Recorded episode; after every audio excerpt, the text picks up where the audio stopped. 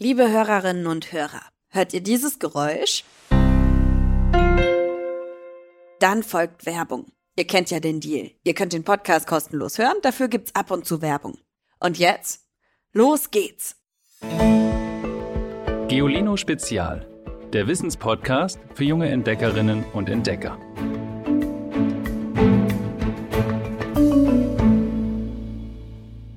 Hallo ihr Lieben, stellt euch vor, ihr geht in ein Konzert.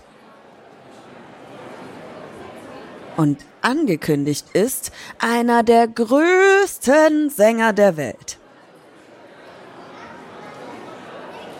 Und dann geht der Vorhang auf und das Konzert beginnt.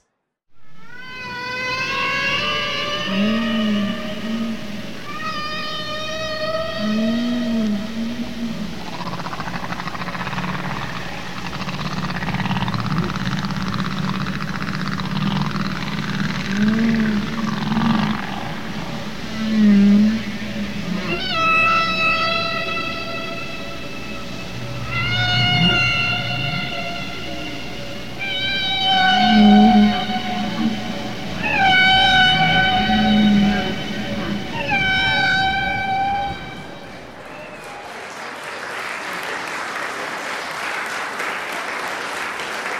oder?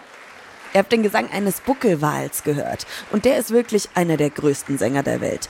Das ist auch gar keine Geschmacksfrage oder so. Denn Buckelwale werden mehr als 15 Meter lang. Das ist so lang wie ein Bus. Und noch deutlich schwerer als die meisten Busse. Nämlich mehr als 30 Tonnen. Und diese Riesentiere singen so wunderschön, dass ich mir sofort Tickets kaufen würde, wenn sie bei mir in der Nähe auftreten würden.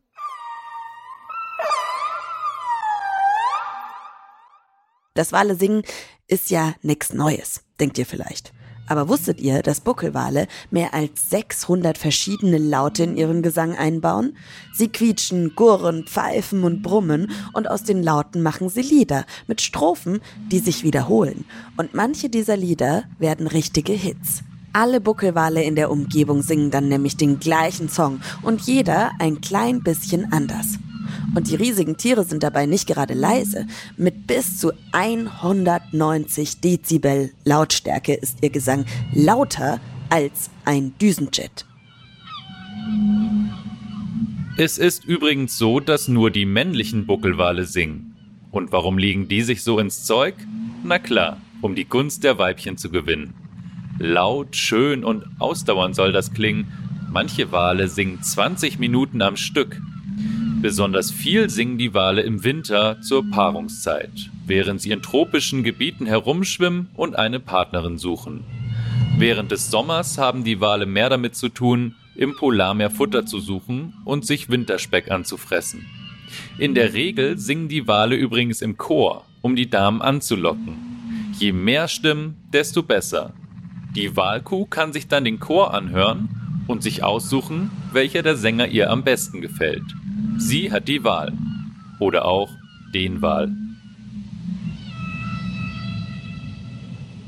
Richtig singen. Das machen also nur die ausgewachsenen männlichen Buckelwale. Aber auch die weiblichen Tiere und Jungtiere verständigen sich mit Hilfe von Tönen.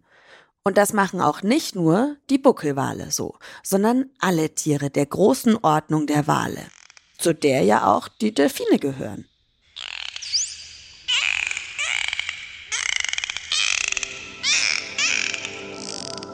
Es gibt auch einen Grund dafür, dass ihre Rufe und ihr Gehör für Wale so besonders wichtig sind.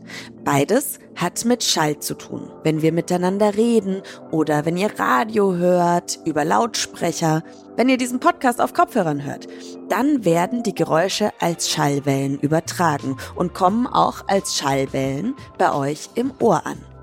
Das Ding bei Walen ist, Schall verbreitet sich unter Wasser noch viel schneller als an der Luft wenn wir Menschen etwas hören, das sehr weit weg ist, zum Beispiel ein Flugzeug am Himmel, dann merken wir manchmal, dass der Schall eine Weile braucht, um bei uns anzukommen. Dann sieht es so aus, als würde das laute Antriebsgeräusch des Flugzeugs ein Stück weiter hinten hinterherfliegen. Und unter Wasser wäre dieser Effekt viel kleiner. Schall ist unter Wasser nämlich mehr als viermal so schnell wie an der Luft. Im Ozean können Wale einander damit auf sehr weite Entfernungen rufen oder hören, ohne großen Zeitverzug. Und sie nutzen den Schall noch auf andere Weise. Manche von ihnen sind nämlich in der Lage, ihre Umgebung mit der sogenannten Echoortung zu scannen. Im Prinzip kann man sich das so vorstellen. Der Wal ruft in einen Raum hinein und hört dann genau zu, ob ein Echo zu ihm zurückkommt. Und wie das Echo klingt. Wir Menschen können mit dieser Methode vielleicht erkennen, ob wir überhaupt, wir überhaupt in einem Raum sind. Oder draußen. Und ob wir in einer großen Halle oder in einem Tonstudio sind. Aber Wale können das noch viel, viel besser. Sie können so genau hinhören, dass sie aus dem Echo erkennen, wie genau die Umgebung aussieht, ob sie Hindernisse umschwimmen müssen und sie können damit zum Beispiel auch Beute erkennen. Wale erhören den Raum also, anstatt ihn mit den Augen zu erkunden. Für Wale ist das wichtiger als das Sehen. Pottwale sollen dank dieser Echoortung Beute wahrnehmen können, die 250 Meter entfernt ist. Sie gehören zu den Zahnwalen, sowie auch alle Delfine und alle Zahnwale haben so ein ausgeklügeltes Echoortungssystem. Bei Bartenwalen ist das bisher nicht nachgewiesen. Dabei senden sie sehr tiefe Laute aus. Das klingt dann ungefähr so.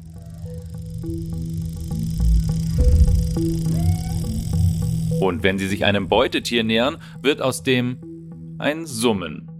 Auch wieder wie bei einem Lied.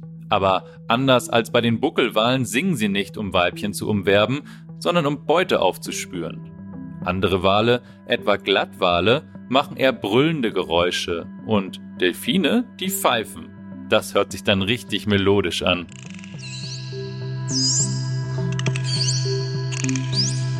Sie singen, orten Beute und manchmal plaudern sie auch einfach, manchmal vielleicht auch nur, um die Stimme eines anderen zu hören. Geht euch ja vielleicht auch so, wenn man miteinander redet, muss dabei nicht immer was herauskommen, manchmal ist es einfach nur schön, den anderen oder die andere zu hören. Ein dänisches Forscherteam hat dazu noch etwas Interessantes herausgefunden. Und zwar wieder bei den Buckelwalen, von denen ihr am Anfang schon gehört habt. Und da geht es um die ganz jungen Wale, die im ersten Lebensjahr immer in der Nähe ihrer Mutter bleiben und gemeinsam mit ihr tausende Kilometer weit zu ihren Lieblingsfuttergebieten schwimmen. Auf dieser langen, langen, langen Reise plaudern Mutter und Kind natürlich auch miteinander. Aber, und das war den Forschern neu, sie reden viel leiser miteinander als erwachsene Tiere. Sie flüstern quasi. Und die Forscher glauben, dass sie das tun, um anderen Walen aus dem Weg zu gehen. Orcas nämlich, die sich gerne ein junges Walkalb als Beute schnappen würden. Acht Jungtiere und zwei Mutterwale haben die Forscher mit Sensoren ausgestattet und die Tiere damit belauscht. Oft war nur ein ganz leises Grunzen oder Quieken zu hören. Und manchmal auch ein Geräusch, das klang, als würde man zwei Luftballons aneinander reiben, Vermutlich haben Kuh und Kalb sich in den Momenten berührt. Und das ist ja manchmal sogar noch schöner, als miteinander zu plaudern. Manchmal sind Buckelwale miteinander also ganz leise. Und manchmal auch ganz laut. Ja, denn Buckelwale haben nämlich noch einen weiteren Trick auf Lager, um miteinander zu kommunizieren. Mit voller Kraft wuchten sie ihren massigen Körper aus dem Wasser und springen. Danach schlagen sie mit dem Rücken auf dem Wasser auf und es platscht gewaltig. Mit diesem riesigen Platsch senden die Wale ein Signal an andere Wale durch das Meer. Die Geräusche wandern als Schallwellen kilometerweit. Manchmal schlagen sie auch nur mit ihren langen Brustflossen auf die Wasseroberfläche. Was sie einander mit diesem Klatsch und Platsch mitteilen wollen? Darüber grübeln Wissenschaftler und Wissenschaftlerinnen noch immer. Bei Buckelwalen und auch allen anderen Walen dreht sich vieles um Töne und was man mit Tönen sagen kann. Und das Ganze funktioniert natürlich nur, wenn die Töne auch gehört werden. Das Gehör ist für Wale also keine Nebensache, sondern lebenswichtig. Und leider gibt es dabei ein Problem. Und mal wieder sind wir Menschen schuld.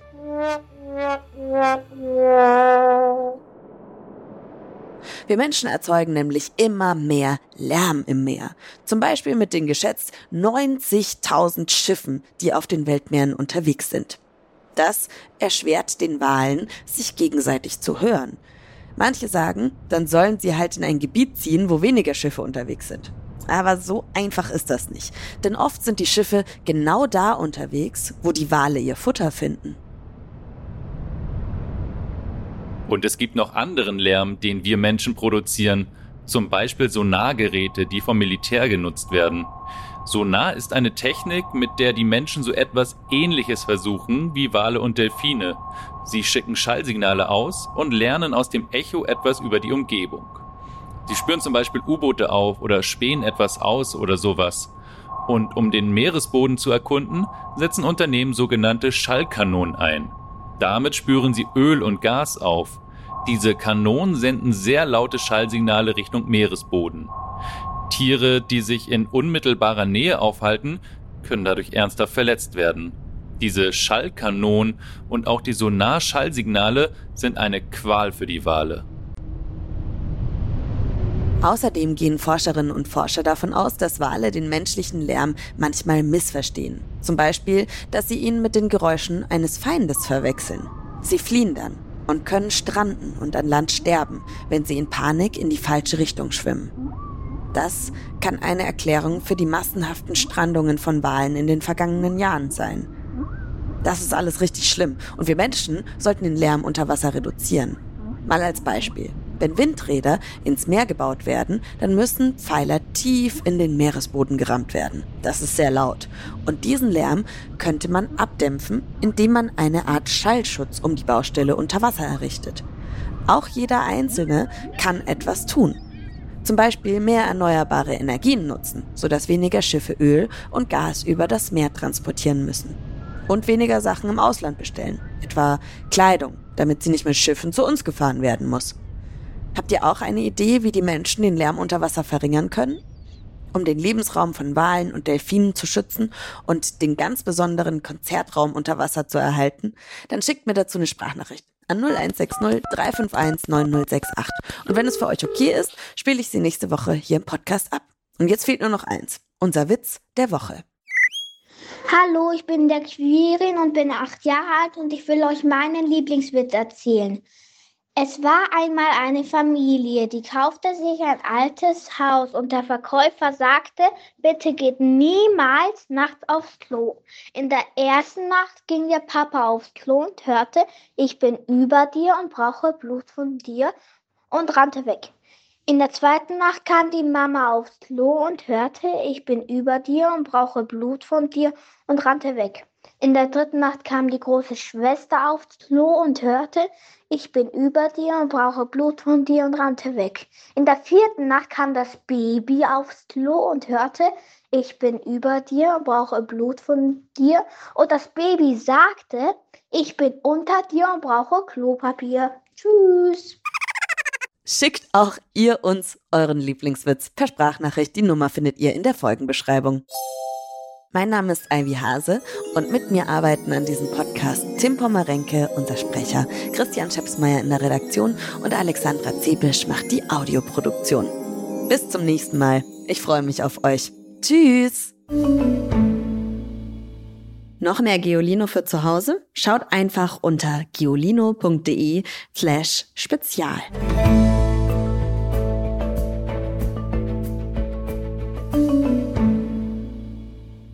Dieser Podcast ist eine Produktion der Audio Alliance.